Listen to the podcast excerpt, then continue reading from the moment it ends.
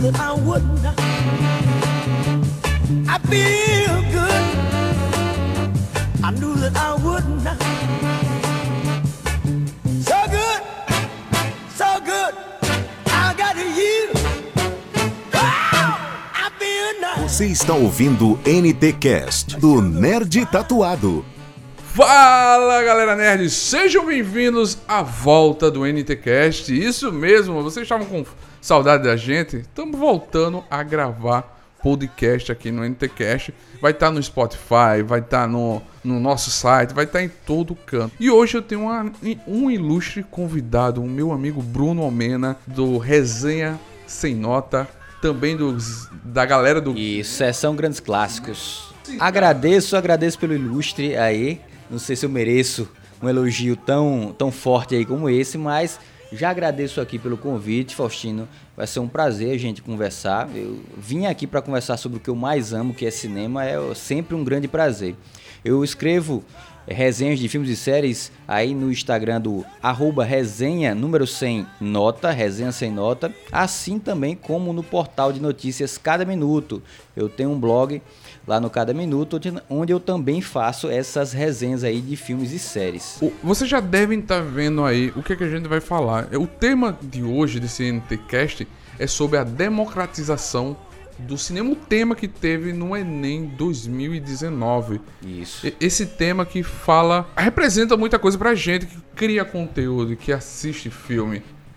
O sinônimo de democratização é tornar popular, acessível a todos, popularizar, coletivizar, socializar ou vulgarizar o cinema, a de- o cinema, o acesso ao cinema. Esse tema da redação, ele teve quatro textos dentro da, dentro da prova do Enem. Não se preocupe que a gente aqui não vai ensinar você a fazer redação, não vai ensinar você a escrever melhor, porque nós não somos professor, Claro, o lugar é outro, né? o lugar é outro. Na sala de aula o Enem já passou. Eu trabalhei na prova do Enem, feito condenado, mas valeu a pena também. Mas vamos falar sobre cinema, vamos falar sobre o que nós achamos desse, desse título, dessa, de- dessa colocação. Ah, Eu tô com um dado aqui é, de 2018 que no Brasil existem 3.356 salas de cinema, certo? O, ela, o Brasil chegou o auge em 1975 com 3.276 salas de cinema. Isso foi o auge. Então, em 43 anos, só teve um aumento de 80 salas. Vamos botar assim por Sim, é, Pela- muito, é muito pouco, né? muito pouco.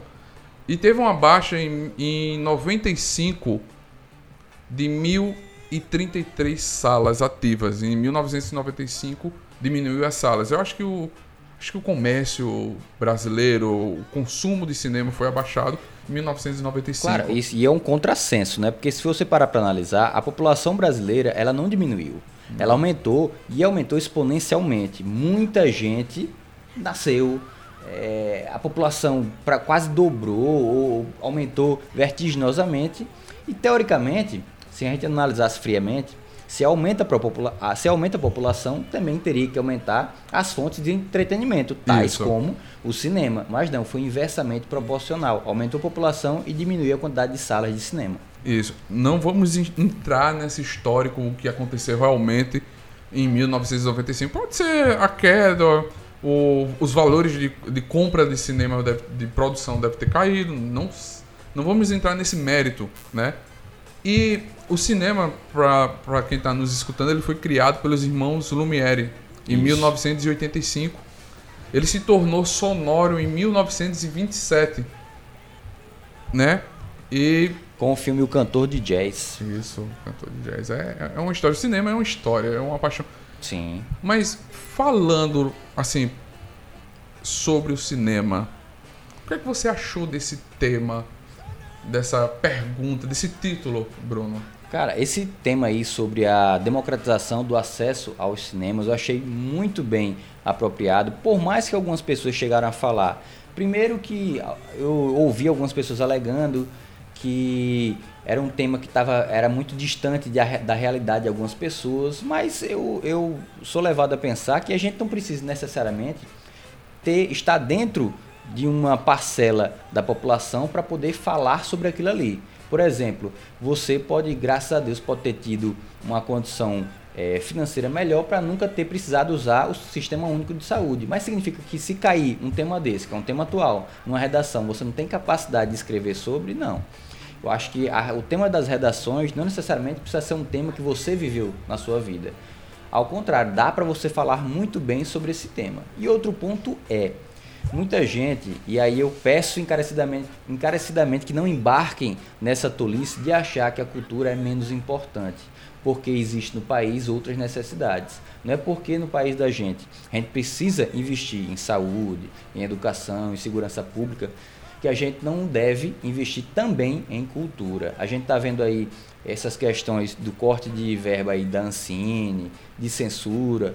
Galera, não vamos por aí, não vão por aí. Não é valorizando, não é desvalorizando a cultura que a gente vai aumentar o poder, por exemplo, da saúde ou da educação. Eu acho que as coisas são correlatas. E, e, realmente existe já a verba, entrando nesse ponto, existe a verba separada. Não é porque vai tirar de um vai colocar em outro. A verba já existe, a verba já é colocada para aquilo e ela não pode ser mudada.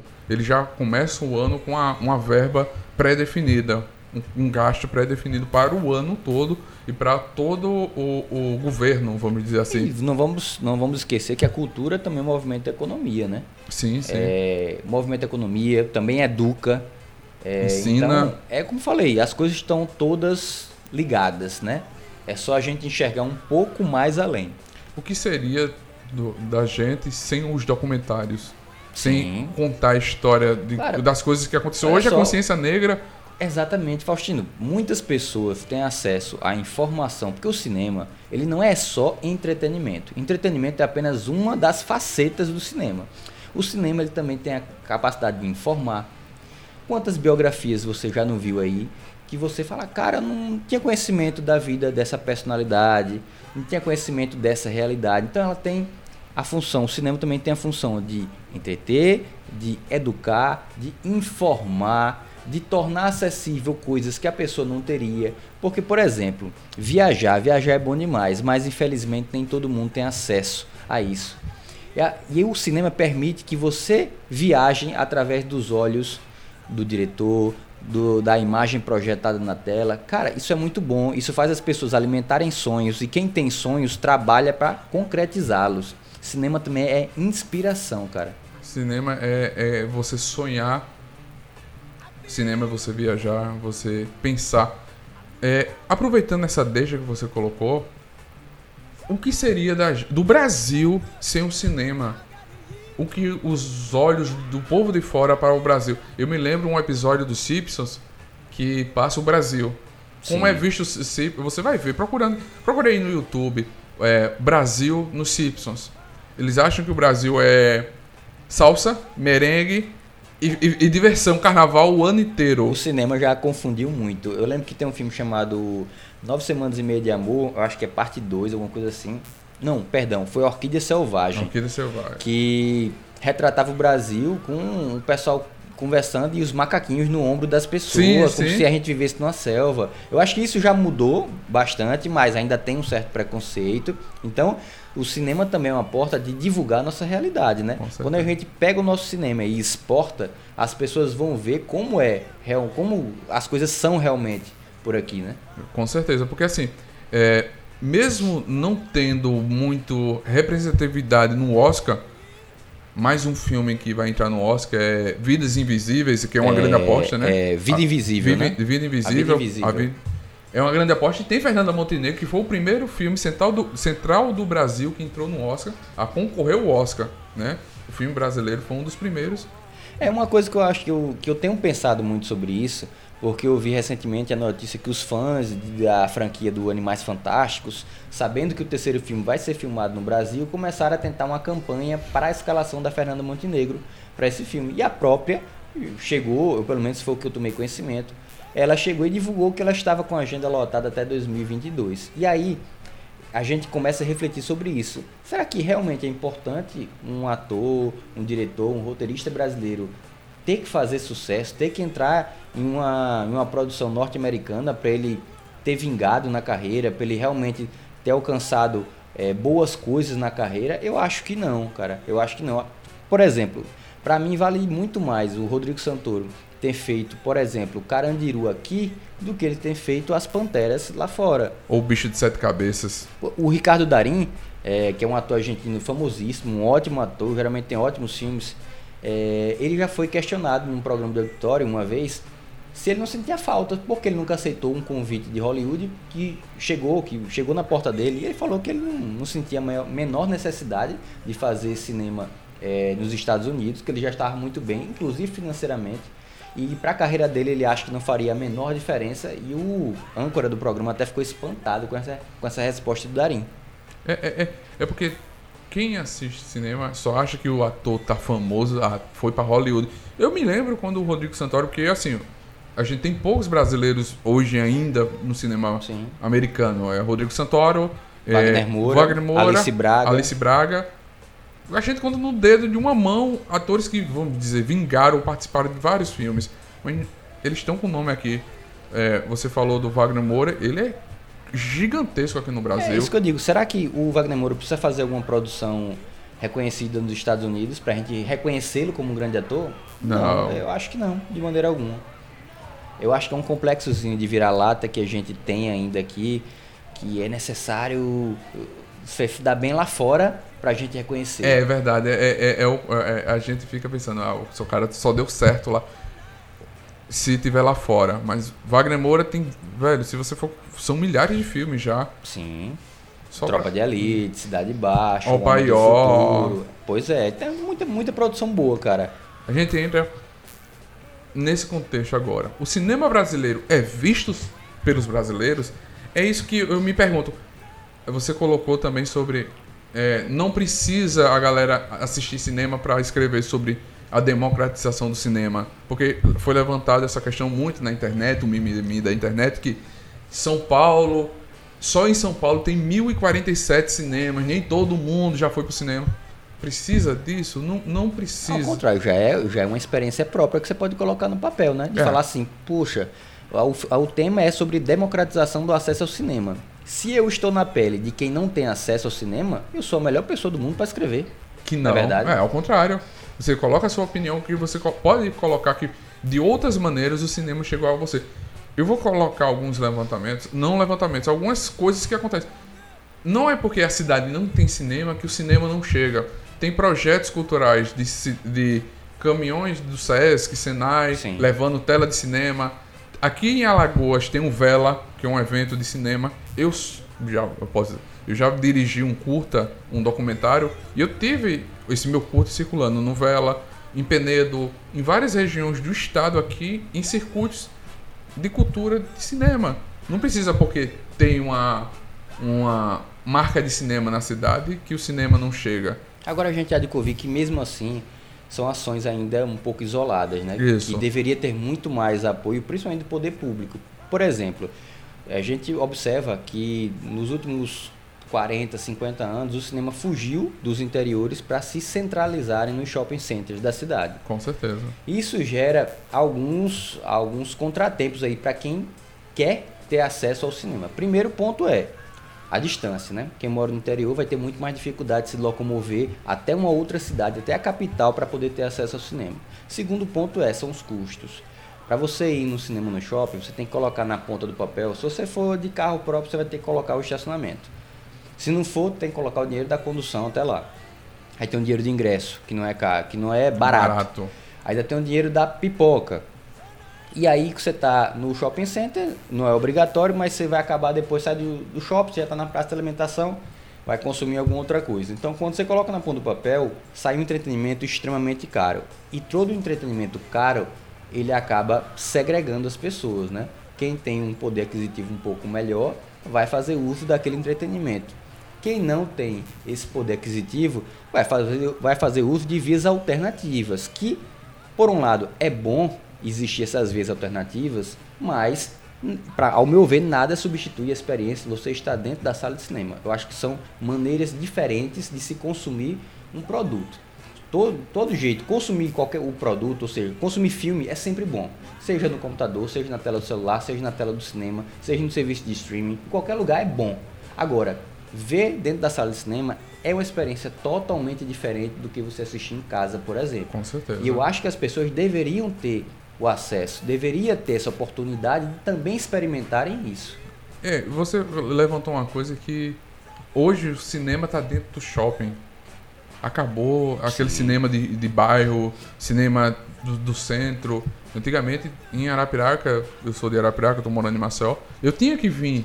Os meus amigos se juntavam uma vez por mês pra dizer, olha, vai sair um filme de sucesso, vamos todo mundo rachar gasolina, vamos pra Maceió assistir filme. Pra você ver, quando, quando você contando essa história, significa o quê? Que vocês só partiam pra ver o filme na capital quando era realmente um filme evento que juntava todo mundo, ou seja, se o cinema tivesse muito mais próximo de você, você iria pra alguns, alguns filmes que você falava, putz, eu não conheço muito sobre esse filme, mas eu vou dar uma oportunidade a ele. E nessa oportunidade que você dá, você acaba descobrindo obras belíssimas aí. Então as pessoas perdem essa oportunidade de descobrir outras coisas além do marketing. E outra coisa que você levantou também agora é o cinema só é, só coloca o que eles querem. A gente deixa de assistir muita coisa. Sim. Muito, porque eles visam o lucro. Eles não vão colocar um Claro. filme que não vai dar lucro. Eu já tive filmes que eu fui assistir de, de grandes nomes que ele durou uma semana dentro do cinema porque ia vir Marvel, ia vir Vingadores, ia vir DC, ia vir filmes que precisavam durar um, mais tempo dentro da. Olha só, Faustino, eu em 2003, 2004, eu junto com meu irmão, mais um colega, nós organizávamos uma sessão de cinema aqui em Maceió. Tem a sessão de arte, que era organizada pelo Alinaldo Barros, e nós organizávamos o circuito cultural no antigo Cine Cidade, lá no Shopping Cidade. Sim, sim. É, e aí, que o Bill 2 estava para vir para cá, sendo que não ia passar no circuito normal.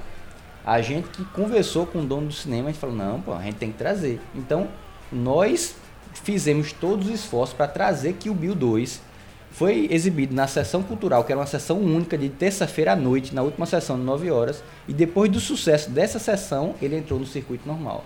Mas se não fosse pelo nosso esforço, esse filme teria passado em branco, ia direto para a videolocadora. E a gente tá falando de Tarantino. Exatamente. Tarantino. Não é, não é um filme de um cinema francês, argentino, Exato, que tá estourando exato. agora, depois de La Casa de Papel. A produção argentina Espanhola, espanhola né? tá estourando, tá sendo mais vista. Sim.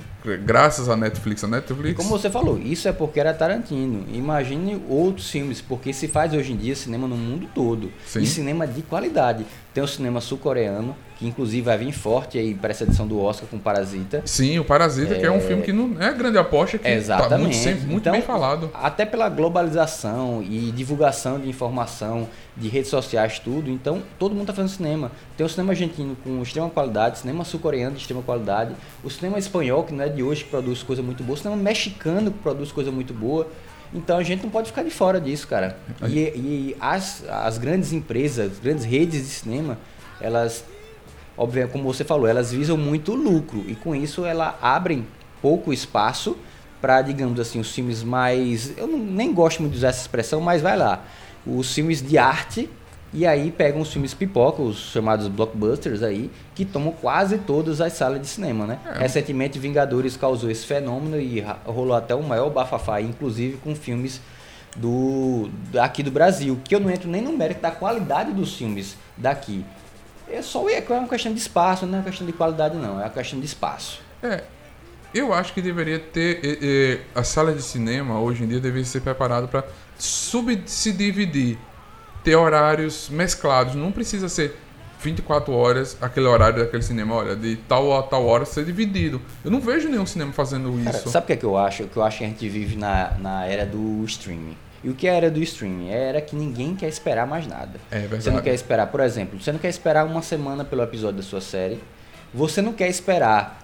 é, se você chegar no cinema e a sessão estiver lotada, você não quer esperar mais tantos dias, dois, três, quatro dias, para poder voltar para o cinema, conseguir o ingresso e entrar naquela sessão. Porque o que é que seria normal? Por exemplo, se um filme tem oito salas, vamos passar o, o mesmo filme, no máximo passaria, sei lá, em duas salas, sessão dublada e legendada. Isso. E as outras seis salas passariam outros filmes, porque você teria aí seis a sete opções de filmes diferentes para as pessoas. Ou seja, olha a variedade do cardápio que as pessoas poderiam ter. Ah, hoje eu quero ver um filme de ação. Ah, não, eu quero ver um filme de romance, quero ver um filme de terror. Você teria opções. Um filme nacional. Agora, quando você pega um cinema de oito salas, você coloca seis salas para o mesmo filme, só porque ele é um arrasa quarteirão, e, você, e o, a, a empresa acha que o consumidor não aguenta mais esperar uma sessão lotada e tentar outro dia, aí você restringe a oferta. E aí você também alimenta o público a consumir apenas um tipo de produto. Entra até na discussão do Martin Scorsese recentemente, falando que as pessoas estão achando que cinema é só esse parque de diversões que a gente vê de filme de super-herói. Eu não vou nem entrar no mérito, eu, eu, não concordo com o Scorsese quando diz que não é cinema, os filmes da Marvel, eu acho que é cinema sim. Agora, eu concordo com ele. Essa atual geração está achando que cinema é só aquilo. E cinema vai muito além, além, dos filmes de heróis, dos filmes da Marvel. Não, isso, isso é verdade. Não entrando nesse mérito do, do Scorsese, né? E entra numa discussão que o cinema brasileiro é visto pelo brasileiro. Eu acho que isso é uma grande culpa também. Sim. Se você oferece menos, as pessoas vão ter menos costume de assistir. Já há um preconceito, já houve mais preconceito. Na década de 90 o preconceito era muito maior. Aí depois houve uma retomada do cinema nacional, com algumas produções, com Quatrilho, principalmente Cidade de Deus, que sim, é um filmaço, sim. filmaço que não deve nada ao cinema mundial. Não, não. É, eu acho que esse preconceito tem diminuído, mas ainda existe. Por quê? São poucas salas liberadas para o cinema nacional. E mesmo assim, dessas poucas salas, a maioria é invadida pelas produções da Globo Filmes, que eu não estou aqui demonizando a Globo Filmes, mas é inegável que ela aposta muito mais em aquelas comédias aí que pessoalmente não me agradam. É, Lando um Hassum é a maioria. É, pois é, há, há um, um, um público até que consome, que gosta, mas eu também acho que o cinema nacional tem muito mais a oferecer do que apenas essas comédias a nível de Zorro Total. Eu Sim. acho que vai muito além. Então, se você só oferece isso, as pessoas também, o público brasileiro vai achar que o cinema nacional é só aquilo. E não é, cara. O cinema de Pernambuco, por exemplo, está fazendo muita coisa interessante. O próprio Bacurau recentemente bom. mostrou que é uma produção de extrema qualidade, além de outros filmes. Tem até segmento de terror muito bom aqui. Sim, sim. É, o cinema brasileiro, a questão é porque a gente pe é pegado muito pelo, pelo passado, né? Sim. A galera vê, ah, vou assistir filme brasileiro, que é pornô chanchada. Exato. A, a, a pecha da pornô chanchada ainda, ainda macula muito o cinema Isso. nacional. E o pior é que se você for estudar pornô chanchada, cara, pornô chanchada fez muita coisa interessante, cara. Muita. Inclusive, muita. utilizava a, o lance do, do sexo, da brincadeira, da comédia para poder fazer muitas críticas ao governo e driblar a ditadura. Isso. Mas as pessoas sempre falam pelo senso comum. Mas vai estudar um pouquinho a história é. da porno chanchada, é vocês muito, vão ter muito incrível, muito uma incrível. ideia diferente. A porno chanchada é muito incrível. Isso pode ser um tema de futuros podcasts, porno chanchada, porque, velho, Sim. ele representa muito bem aquele momento que o Brasil vivia, realmente, ditadura, preconceito. Inclusive, tem um documentário na Netflix chamado... É as histórias que a, acho que a porno chanchada não contava, é o que o nosso cinema não contava, que ele fala como as porno chanchadas usavam o cinema para driblar a ditadura. Esse é um documentário extremamente interessante, tem na Netflix. Isso. Aí vamos aproveitar outro gancho. Vamos a lá. Netflix é a parte importante para isso acontecer? A democratização. A democratização. Eu acho que é do mesmo jeito que a pirataria. Aí já foi um já dia. Já foi, né? É, quando a pirataria surgiu, ela diminuiu muito o valor do, dos filmes aí. Então, as pessoas das classes mais baixas poderiam, poderiam consumir o cinema em casa, comprando, adquirindo um filme num preço muito barato. Então, reais. É, eu sei que a pirataria é, é crime, é errado, não, não tem sombra de dúvida, não estou questionando isso. Mas se a gente analisar um ponto positivo, ou talvez o grande ponto positivo da pirataria, foi dar acesso às pessoas a várias obras. Se você chegasse numa banquinha é, de DVD pirata, você ia encontrar desde o filme do novo, é, por exemplo, do super-herói, até o filme do Woody Allen. Você sim, ia encontrar sim. uma porrada de filmes lá. E a Netflix surgiu agora, como outros serviços de streaming também estão surgindo cada vez mais, estão lotando aí para realmente oferecer um custo menor que você paga para ter um acervo de filmes enorme em casa e poder assistir. Como o Scorsese até falou, né? Porque o Scorsese está lançando o irlandês pela Netflix, né? É. Que foi a única distribuidora, o único estúdio, que a Netflix agora é um estúdio também, que bancou esse projeto ambicioso aí do Martin Scorsese. E ele foi muito feliz quando ele citou esse serviço de streaming como que é o novo cinema híbrido, né? Que é a maneira diferente de se consumir cinema. Não é mais aquela coisa só entrando na sala escura do cinema, naquela estrutura toda. Hoje você consome muito em casa, até também pelo tempo. A gente vive uma vida muito mais corrida hoje em dia. A gente não tem tempo para nada. Então você ter o cinema ao alcance, ao alcance do celular, por exemplo, de um tablet, é, você pode assistir o filme onde você quiser. Com certeza. Hoje o cinema, hoje o, a Netflix é o consumo em si está sob demanda.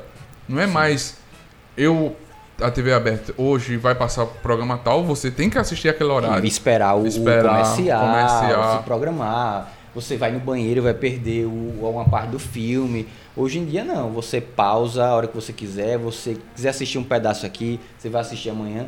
Agora, o lado negativo, você não tem a mesma imersão, por exemplo, do que quando você vai para o cinema, para a É, sala de cinema. certeza. Lá você, teoricamente, né, segundo as pessoas de bom senso e educadas, você vai passar pelo menos duas horas ou a duração lá que, que for da exibição do filme, concentrado. Ali você não vai pegar no celular. É. Se muito, você vai se levantar no banheiro. Se você for com a bexiga, tiver a bexiga, Chega muito frouxa, né? frouxa, muito cheia, né? Mas você vai ficar lá imerso naquele ambiente. E em casa não, tem várias distrações, tem um telefone que toca, tem um celular que você vai conferir uma mensagem, você vai se levantar no banheiro com mais frequência, você vai pausar para fazer um lanchezinho. Você vai sair e cozinha, volta vai daqui a uma... Exatamente. Aí às vezes você breca, quebra muito a sua imersão, quebra muito a experiência. Eu acho que cinema, acima de tudo, é experiência. Com certeza.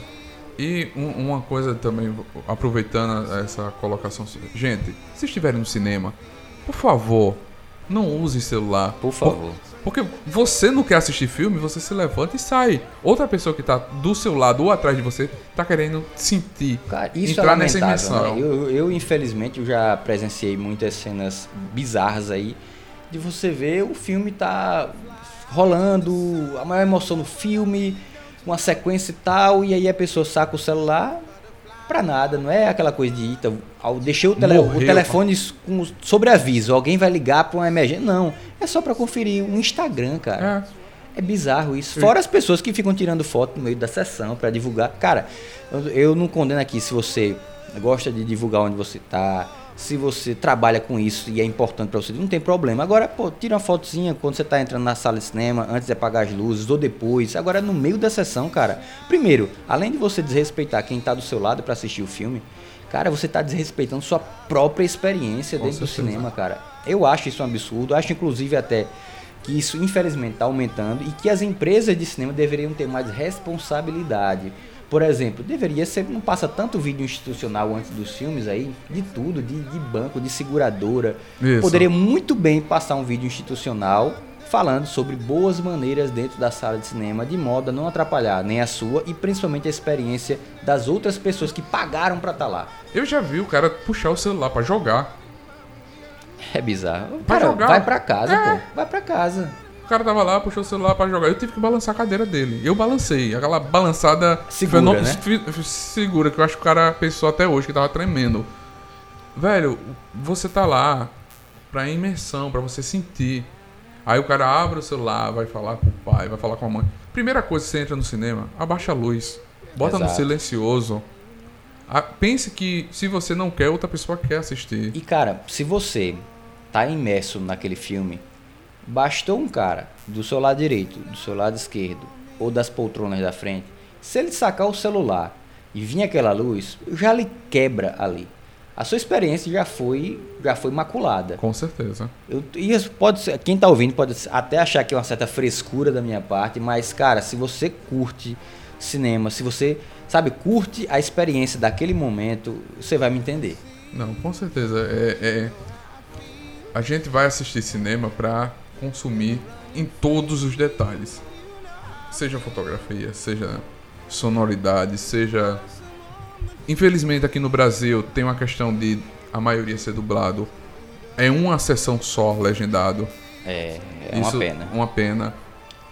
É, a gente vai sentir tudo o que o, o filme vai proporcionar. A imersão, como você colocou. E a Netflix nos ajuda nisso, a demanda. Sim, sim. É, eu vou pro trabalho, vou ligar o celular, tô dentro de uma ônibus, quem mora em São Paulo, é 5, 6 horas dentro do. Exatamente. Cara, a Netflix, é... eu agradeço todos os dias pela Netflix. Eu sou um usuário aí habitual da Netflix. Eu acho que, é, como falei, é mais uma forma de se consumir cinema, principalmente na correria que as pessoas vivem hoje em dia. Acho muito importante, mas deixando super claro: Netflix, como qualquer outro serviço de streaming, ou com qualquer experiência, como um DVD, como um Blu-ray, não substitui a experiência de ver filme no cinema. Eu acho Não, que são não. coisas diferentes. É apenas um- uma ferramenta a mais que surgiu para as pessoas usarem e usarem com sabedoria. Voltando pro Enem, aqui, dentro do texto do Enem, ele colocou algumas porcentagens. Sim. Ele colocou que 88% dos espectadores assistem a filmes na TV regularmente. 19 dos te- telespectadores de filmes da TV vão ao cinema. 95% já foram ao cinema e assistem à TV. E 17% da população frequentam o cinema. 17%. Muito pouco, né? É muito pouco. Muito pouco mesmo. Muito pouco. Não vamos entrar no mérito de porcentagem. É... Esse conteúdo só foi para ajudar mais, porque eles colocaram quatro, quatro textos para você entender melhor a redação. Não, não vou ler as quatro, só foi essa porcentagem. Vendo essas porcentagens, a gente repara que é muito pouco. É, mostra que as pessoas estão indo cada vez menos ao cinema, né? E como falei, isso é um reflexo, primeiro, das, da falta do, de ter o cinema mais próximo do, Acessível também do espectador, para o público. Isso também implica no preço, né? Porque assim, a, a cultura, o entretenimento, ela não pode ficar só esperando que o espectador venha até ela, né? Porque antigamente os cinemas, como você falou, existiam nos bairros, existiam nos interiores. Se você andar, perambular por alguns interiores, ainda é possível encontrar o esqueleto de alguns velhos cinemas. Sim, Em sim. Penedo, por exemplo, é, apesar de ser uma cidade que tem um festival de cinema que é algo que a gente tem que valorizar demais, sim. assim, festival bem bacana, mas é, é, é até irônico, né? Porque na cidade que abriga o festival de Penedo tem um esqueleto do antigo cinema da cidade. E cara, aquilo ali já era para ter sido revitalizado. Aquilo ali é, é triste. É. Você vê só o esqueleto, Cine Penedo e cadê, cara? Então, o tempo foi passando, os cinemas foram saindo, minguando, saindo dos interiores, saindo dos bairros, concentrando na capital, concentrando no shopping. Então, se tornaram muito mais difícil, se tornou muito mais difícil o acesso. Com isso, as pessoas acabaram lançando mão, até com a chegada dessas ferramentas novas, como eu falei, da pirataria, do serviço de streaming como Netflix e da TV aberta. Acho que a TV aberta até menos, porque hoje em dia com todo mundo tem acesso praticamente ao serviço de streaming e à pirataria e aos downloads. E a TV aberta está se per- diminuindo o uso da TV aberta. Sim, É mais a população. praticamente o pessoal está utilizando para novelas e, E jornal. telejornalismo. Ah. Só isso. Mas eu acho que esse, essas porcentagens aí que você colocou é muito reflexo que as pessoas estão indo cada vez menos ao cinema. E cara, isso, isso é muito, isso é muito perigoso, eu acho, porque se as pessoas vão menos ao cinema, men- menor vai, ser, vai acabar sendo a produção nacional. E eu acho que a gente tem que fomentar, fomentar o gosto, a cultura. Se você vai pro cinema, você vai se empolgar mais com aquilo ali, vai alimentar mais um desejo de talvez você entrar aí na indústria cinematográfica, quem sabe ser um novo realizador. Um ator, um diretor. Claro, e você precisa, a gente precisa de pessoas em todas as áreas, inclusive na arte cinematográfica. Com certeza. Gente, vocês estão escutando a, a- a gente aqui nesse NTCast. Vocês têm que assistir, vocês têm que conhecer Grande Otelo, Oscarito, Sim. conhecer o cinema brasileiro, conhecer o cinema de fora, conhecer, consumir muita coisa, né? Tem que parar com essa coisa que só vai ver filme se for de Hollywood. Tem que assistir Claro. cinema brasileiro. Hoje em dia tem muita opção. Se você. Agora, como falei, tem muito cinema nacional que está escondido, que aí cabe a- ao público aí ser curioso e sair ras- rastreando e encontrar outras formas de ver o filme. Isso. Agora, que o ideal fosse que os, as salas de cinema abrissem mais espaço para o cinema nacional, isso para mim é fato, assim. E por mais que alguém diga, ah, mas para que ter filme nacional se o brasileiro não gosta de filme nacional? Primeiro, ofereça. para criar um mercado. Não, dá, não se cria um mercado Do sem nada. oferecer. É, É. do nada. Você não vai querer que as pessoas tenham um insight e falar, pronto, agora eu vou começar a consumir cinema nacional. Eu vou começar a consumir cinema nacional porque apareceu um único filme nacional que eu gostei. Não. Ofereça várias opções e você vai aos poucos criar, fomentar um público para esse cinema nacional. E vamos, vamos dar uma, aproveitar, deixa aqui e dar umas dicas pra galera de quais filmes veio fora filmes de Hollywood. Sim. Ó, se você for a, não necessariamente só do Brasil, mas digamos, tem o cinema, cara, o cinema coreano, sul-coreano, tem muita coisa boa. Tem Memória de um Assassino, tem Parasita, que é um filme que vem fortíssimo, um filme que fala, faz uma crítica social muito boa sobre desigualdade. Então tem um filme, tem um cinema sul-coreano, tem um cinema argentino que também tem Sim, produzido tá muitas muito- coisas boas. Indico aí, pode pegar, escolher qualquer filme do Ricardo Darim. Geralmente ele só se mete em coisa boa aí.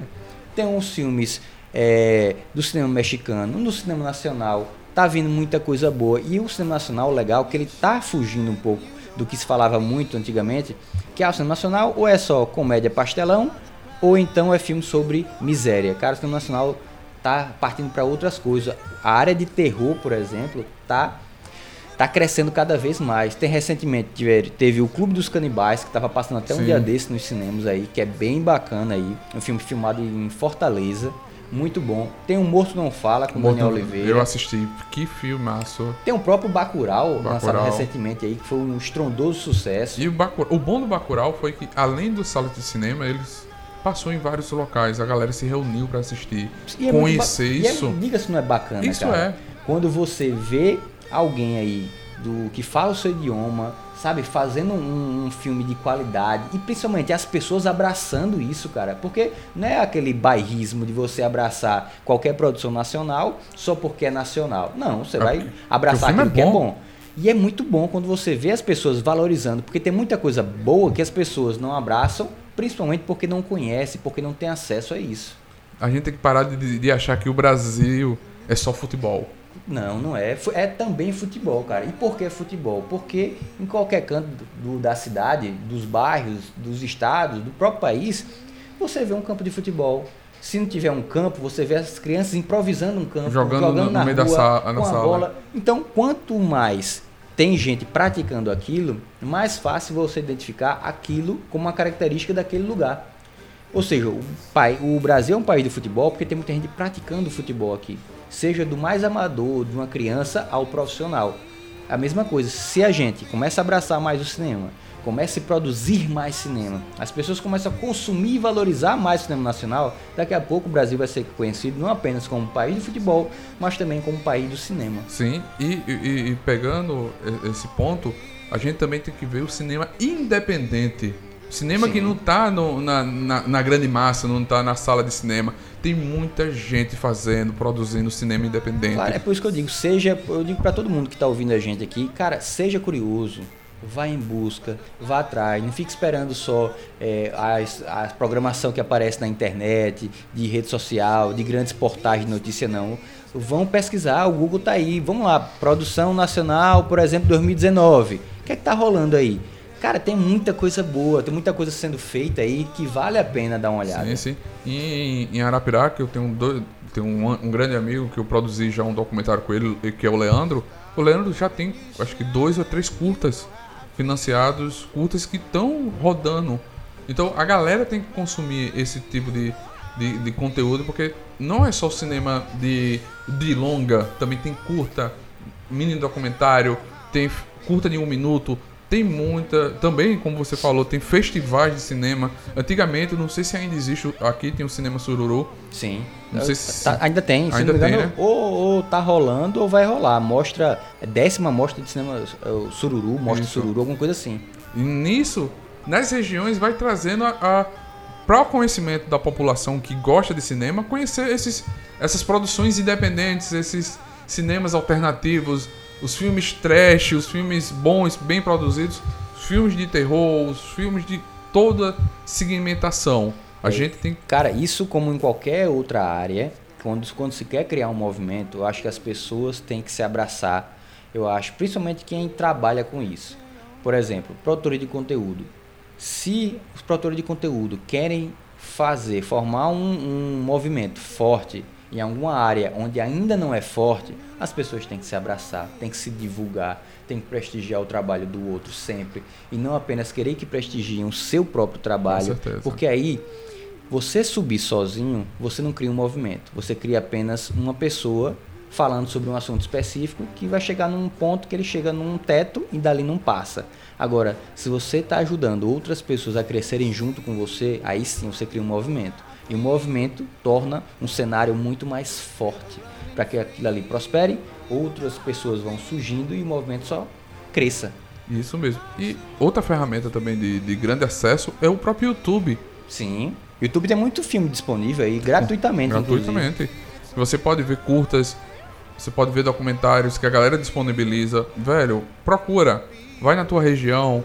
Entra no, no, num portal mais próximo, aquele portal regional, que deve já ter falado alguma matéria sobre o cinema que está produzindo na tua região, aquele documentarista que está fazendo, alguém que já ganhou o prêmio, alguma amostra. E você que está produzindo, não se esqueça também de, de chegar nas outras pessoas.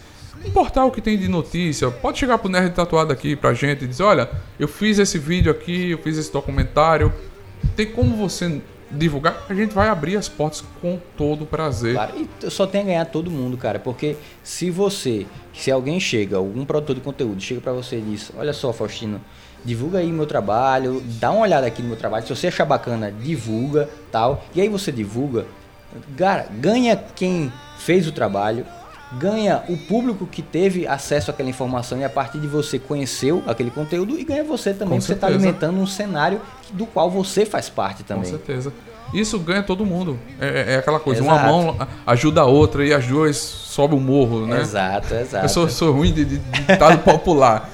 Mas, gente, eu, eu quero agradecer a vocês que estão nos escutando esse NTCast, a volta do NTCast. Vai ter mais, vou trazer mais convidados. A porta está sempre aberta aqui, Bruno, pra, gente, Ô, valeu, pra gravar valeu. novamente. Pode, pode chamar que eu venho. Vamos marcar, vamos marcar sempre, falar de cinema, falar de, de filme, vamos falar de crítica.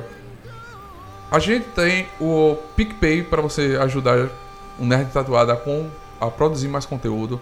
Tá aí na descrição o PicPay para você acessar. Doar qualquer valor para você nos ajudar a continuar a criar conteúdo aqui. Espero que vocês tenham gostado desse NTCast. Muito obrigado. Valeu, valeu Faustino aí pelo convite. Quem tiver interesse em conhecer um pouquinho do que eu faço no Instagram e no blog do, do portal Cada Minuto, é só seguir. No portal do Cada Minuto, basta seguir na aba do, de blogs e vai lá, arroba resenha número 100 nota, resenha sem nota, assim como no Instagram, arroba resenha sem nota, número 100. Vai- Tá pessoal, valeu aí. Vai estar aí na descrição o Instagram do, do Bruno, o Resenha Sem Nota, também Cinema Grande Clássicos. Isso, sessão Grandes Clássicos no. Instagram também. Todas as segundas, às nove da noite, temos live aí pra falar sobre o cinema. Isso. E quem sabe a gente não cria um movimento para trazer de volta esse, a questão de cinema, de, de filmes lá, clássicos nas Esse- salas de cinema. Esse é um dos grandes desejos aí do projeto Sessão Grandes Clássicos. Inclusive foi criado para isso. Para voltar com os grandes clássicos do cinema para as salas, que é o melhor local para se consumir filme, e aí dar oportunidade para as pessoas que não nunca tiveram de ver esses clássicos dentro da sala do cinema e para quem já viu poder rever, matar a saudade. É, Imagina você poder ver o poderoso chefão Já naquela. pensou Alien, o oitavo passageiro, Caramba, Tubarão do ET. Spielberg, ET, Indiana Jones e o Olha, Templo da Perdição. Arrepiado, é arrepiado, sério, velho. Vocês vocês não podem ver. Eu ainda realizarei esse sonho, porque é um sonho pessoal que eu tenho há muito tempo aí. Se Deus quiser, é meio complicado, o empresariado aqui da cidade é meio complicado para fazer parceria, mas com fé em Deus a gente consegue concretizar esse sonho. Com certeza. Valeu, galera nerd. E que a força Valeu. esteja com vocês. Valeu.